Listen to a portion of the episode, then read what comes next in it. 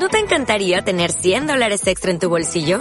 Haz que un experto bilingüe de TurboTax declare tus impuestos para el 31 de marzo y obtén 100 dólares de vuelta al instante. Porque no importa cuáles hayan sido tus logros del año pasado, TurboTax hace que cuenten. Obtén 100 dólares de vuelta y tus impuestos con 100% de precisión. Solo con Intuit TurboTax. Debes declarar para el 31 de marzo. Crédito solo aplicable al costo de la presentación federal con TurboTax Full Service. Oferta sujeta a cambios o cancelación en cualquier momento.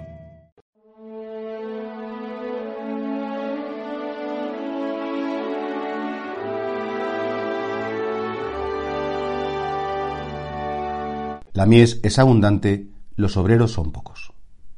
Sabemos de San Lucas, que es el santo que celebramos hoy, que era médico. Era un médico, San Pablo lo cita en las cartas apostólicas, en una de las cartas, y sabemos que como médico era un hombre como muy interesado en las enfermedades, en las debilidades humanas, y a Lucas se le ha llamado el evangelista de la misericordia. ¿Por qué? Porque es el que recoge esas parábolas tan entrañables de Cristo, de, de la oveja perdida o del hijo pródigo, pero sobre todo también esa atención de Jesucristo por el mundo de la enfermedad, por el mundo del sufrimiento humano.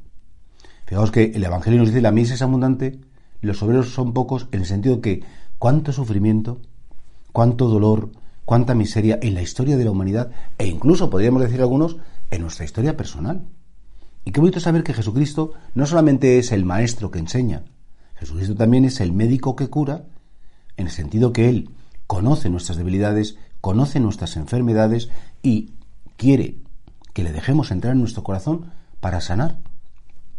Hay personas que cuando comulgan, a mí me enseñan hace muchos años, pues que le invocan a Jesús como el rey, le invocan como el maestro, le invocan como el amigo o como el amado, pero también le invocan como el que cura, como el médico. ¿Por qué? Pues Dios mío, mi miseria es muy grande, tu misericordia es más grande todavía, mucho más grande que mi miseria, y yo te necesito.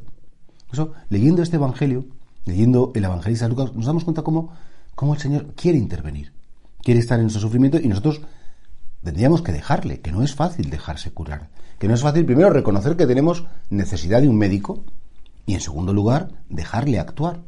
En todo caso, qué bonito saber que el Señor se sirve de instrumentos como son los apóstoles, como son los evangelistas, como también nosotros podríamos ser instrumentos incluso de la curación de Dios. Pero para eso primero déjate curar por Él. Primero déjate que Él pues te cuide, que Él te diga quién eres, te diga cómo eres. No tengas miedo como que Cristo entre en tu intimidad, entre en tu interior. Creo que eso es algo bien bonito eh, y no es un ejercicio como digamos, de egocentrismo, de yo, yo, yo, sino, Señor, tú me conoces por dentro. Tú sabes las cosas que me han pasado. Tú sabes lo que me da miedo, lo que, lo que a lo mejor no me atrevo ni a decirme a mí mismo. Y solamente por compartirlo contigo ya está empezando un proceso de curación, de sanación. Ojalá que todos aprendamos a invocar a Jesús también como aquel que ha venido a sanar todas las heridas del corazón, a sanar incluso cuando es necesario la salud física, claro que sí. Él quiere, y Jesús decía, yo he venido para que tengáis vida y una vida en plenitud. Por tanto, claro que Él quiere darnos una vida mejor de lo que estamos viviendo ahora. Que será en la eternidad una vida plena, sí, pero mientras tanto tener ese consuelo y esa promesa de que Él nos ha llamado a una vida mejor si estamos en plena comunión con Él.